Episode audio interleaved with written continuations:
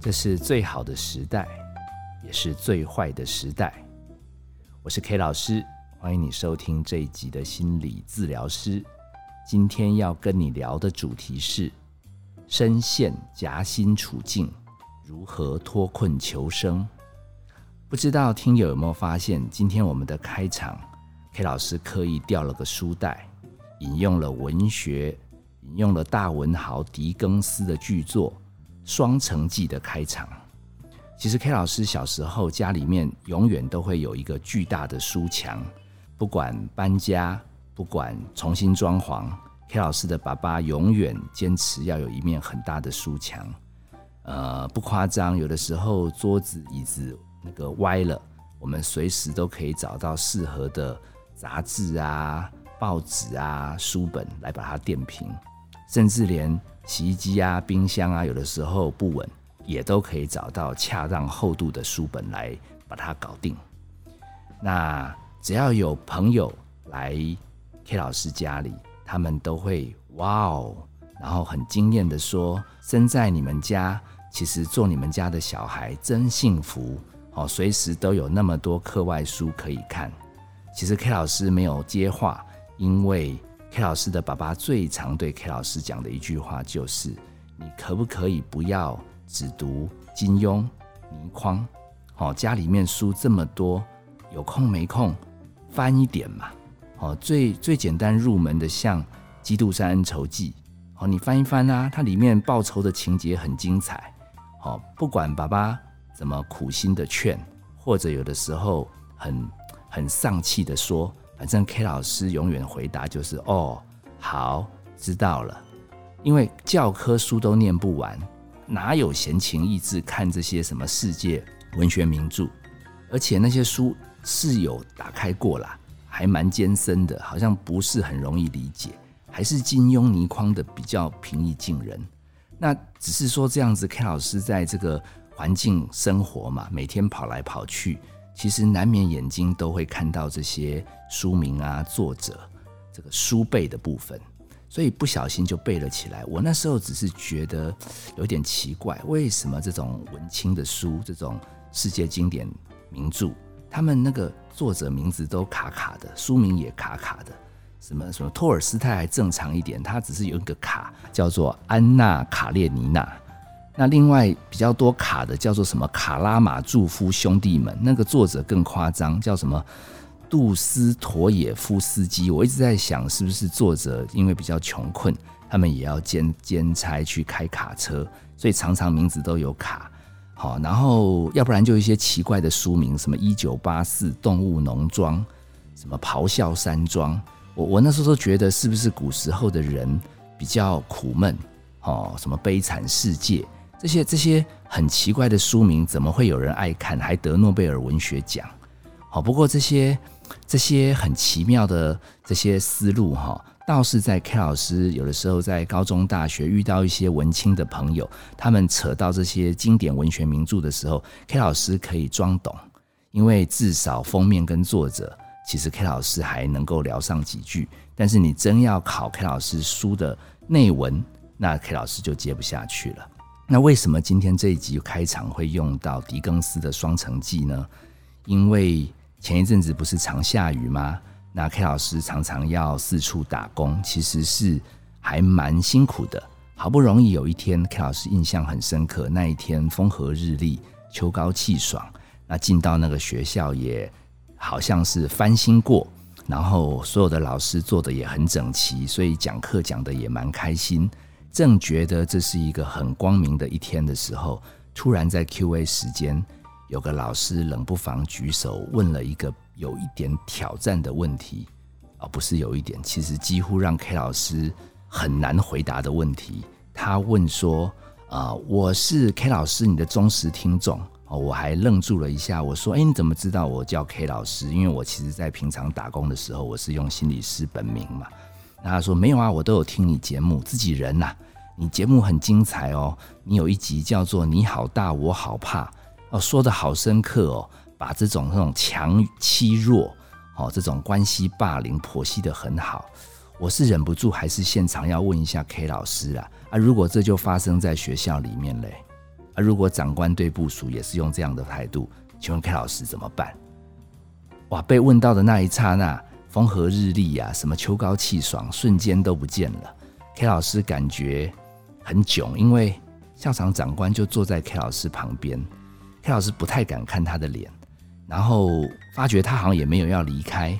那这下子，全校的老师都盯着 K 老师看，K 老师怎么回答？那听友是自己人嘛？可是，可是他这样子问，其实 K 老师有一点感觉，比确诊还多一条线了。确诊是两条线，K 老师脸上应该已经有三条线。我只好哈故作镇定的回答他说：“哎呀，这个问题真的很不好处理。人跟人之间哈聊起什么关系霸凌啊，哈这种相处的竞争。”不开心真的是到处都有，而且 K 老师其实在别集也有录过啊。其实校园这个信谈哈一点都没有很芬芳哦。其实包含 K 老师自己在医院工作，医院哈其实也果然是白色巨塔。好，这个这个里面水深火热的啦。所以你真的要问这一题，呃，K 老师只能很本质的回答你。其实 K 老师小时候的同学。如果你有听过的话，有一个叫翁胜忠的同学，他好像玩夹面包的时候被夹得蛮惨的。我那时候就跟各位讲了嘛，其实关系里面的强弱，其实是有人他即便被欺负，可是他想要跟跟别人有连结，所以他在那个关系中有一点就委曲求全。那另外欺负他的小朋友，我那时候也说了嘛。其实常常他们自己也是想要在班上可以得到认同，而且以前搞不好也被欺负过，所以本来刚好有一个对象可以抒发，也就打蛇随棍上了。然后我看那个那个氛围还是很紧绷，我说啊，这也不是台湾的问题啦。K 老师接过的个案里面也有那种小留学生，哦，到什么澳洲啊、纽西兰啊、美国啊，其实全世界的学校。都有类似的问题啦，他们那个才夸张嘞，因为你自己是亚裔的嘛，你有的时候夹在那个外国人还有亚裔人这边，你好像里外不是人，你要在这个适应过程中很痛苦。好，我举个例子给你听，我遇过一个小小小留学生，小女生，那她在国外的时候，她就跟 K 老师讲，其实她她有一次很惨痛的经验，她说她被。她的一个闺蜜、好朋友骗说要来学校打篮球，其实闺蜜是被另外一群想要欺负我们个案的同学逼着打这个电话，因为只有闺蜜约，我们个案才会去。去了以后，闺蜜没露脸，来的都是想欺负她的。她在那边被人家泼脏水，还拿刀片划。好，所以这种东西，不管是台湾。海外只要有人的地方，几乎都会有这样的故事。其实这是人性的黑暗面。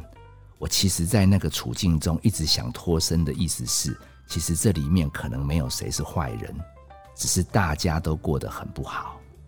好，我为了要衍生这个部分，我甚至说，其实，在学校里面已经很辛苦，会遇到这种关系霸凌、关系冲突。我们先不要讲大人好了。我们讲学生，学生之间一定会有。那我唯一想要跟各位老师，好能够有一些劝告的部分，就是未必要在中间做公道伯、和事佬，因为啊，老师你们最常有正义感上升，你总感觉如果班上同学互相有处不来，有一群人欺负某个同学，哎，你们好像就想要主持公道。哎，刚好跟我们心理学的陪伴、过关、脱困有一些不一样。哎，你们会把那个被欺负的学生叫到辅导室去等着，因为他在现场，你也很难说什么。结果你回到现场，你们通常都会跟有一点欺负他的，或者有一点冷漠的同学直接讲什么：每一个人什么都不太一样啊，你们要有爱心啊，要包容啊。好，同学难得呃。同在一个班级，哦，要相亲相爱。你你们讲的很过瘾，哦，好像主持了公道。那你都没留意台下的听听众，这些学生其实刚揍过那个孩子，搞不好其实有些人也有一点罪恶感。结果我们这样一讲的话，那些学生马上杏仁核变红，马上会说：“靠，廖北啊，敢去跟老师告状，看来打的还不够严重，还想要找救兵，等一下再去修理他一顿。”然后最最妙的是，这边大场的讲完。老师们又会跑到辅导室跟那个被欺负的约谈，哦，你们会苦口婆心劝他讲，好啊，做人哈，眼睛黑眼珠要大一点，好，不要不要整颗都白的，不然那个话哈，你这样接，好，你这样硬，好，然后那个卫生习惯啊，自己穿着打扮，好，你尽量不要成为他们锁定的焦点嘛。你看你被他们锁定以后，然后你还强硬的回应。你看结局就这样，嘿，我有的时候在那个辅导室听到你们这样劝他，我都觉得你们到底知不知道这个受害者刚刚被人家揍过一顿，回头还要再听你讲什么叫他要改变什么适应社会的大道理。他如果眼睛黑眼珠可以那么大，他今天也不会掉到这个处境，他也够可怜了。刚刚那个红药水才涂完，其实你拍拍他说辛苦了，下次出事赶快先找老师。也许还给他一点安慰。我其实，在那个演讲现场讲到这边的时候，稍微有转移了大家的注意力，大家比较不会把焦点放在提问的老师跟准备接招的校长。好，我在那个场合当中，我最后说，霸凌当中，关系的这种冲突当中，没有谁是赢家。其实人性在过不好的时候。那个黑暗面就会冒出来，有人类的地方就有强弱之分。弱者已经很可怜，他只是不想跟全班断了连接，所以有的时候就算适应不来，勉强还去接招。那强者呢？其实他们也没那么强。真正的强者其实也不会没事去欺负那些无聊的事。其实他们是因为以前也曾经被边缘化。所以他们有的时候看不惯别人，其实很糟糕，没有被处罚，所以他们就变成替天行道。那他们又怕自己其实是只有一个人，所以他们就拉帮结党，巩固自己的地位。很明显的，其实很多的欺负人的人，其实以前也曾经是被人家欺负过。好，这个水很深的。好，各位老师，我也知道，其实你们不会也不想让全班陷入再度的冲突。可是因为你们很有正义的灵魂，所以你们会很想在中间做个仲裁。那 K 老师没有这样的本事。听到刚刚我们自己的听友这样提，其实我认为啦，我们的老师一定有苦衷。可是我们学校的长官一定也有他不得不的想法。好，这些东西其实 K 老师是个局外人，真的不方便多说什么。好，我是感觉气氛有缓和一点了。那 K 老师也感觉已经尽了全力，但是好像有些人还感觉 K 老师没有真的给一些实质的建议，所以 K 老师觉得那就再露个两手。好，我说我说其实学校的事情也就算了，这些人际关系，好什么看到人好就说人话，看到鬼就安慰鬼。这种的技巧哈，其实最难还不是在学校练习，还不是在职场表现，最难是在家里面。好，K 老师使出九死一生的脱困大法，就是尽量把主题拉离学校，拉回家里面。毕竟现场每个听众都有家人。好，我就说哈，挑战一，比如说夫妻之间，有的时候你的另一半来势汹汹，好，直接跟你讲。好，你这个这个事情怎么做成这样子？哦，垃圾怎么这样子？哦，茶杯怎么这样放？那一天他肯定心情不好，因为其实你这样放也放很久了，有的时候也没被念。但是他心情不好的时候，他就一定要念你。这个时候你一定要记得 K 老师曾经教大家的口诀：不一样，别切割，立界限。好，我们今天把心法扩充一点点。不一样，你要有一种什么样的心法呢？每个人都不一样，对不对？你被人家这样子念，被人家这样呛的时候，你要有一种敬畏的心态。哇哦，上帝造人怎么这么神奇？居然有人可以这么坚持这么细节的东西，而且借题发挥的技巧这么好，想要糊弄过他都不容易，马上又被抓包，有没有不一样？让你可以赞叹上帝造物者的神奇，而不是觉得对方为什么要找麻烦。别切割，这个更有技巧啦。你可以对来势汹汹的家人。补上一句说：“好，我也知道你念我也是为了这个家好。”这是万用句，讲起话来完全没有你跟他的分别，硬是扣成我们是家人。其实你不管讲多凶的话，其实都是为了这个家好。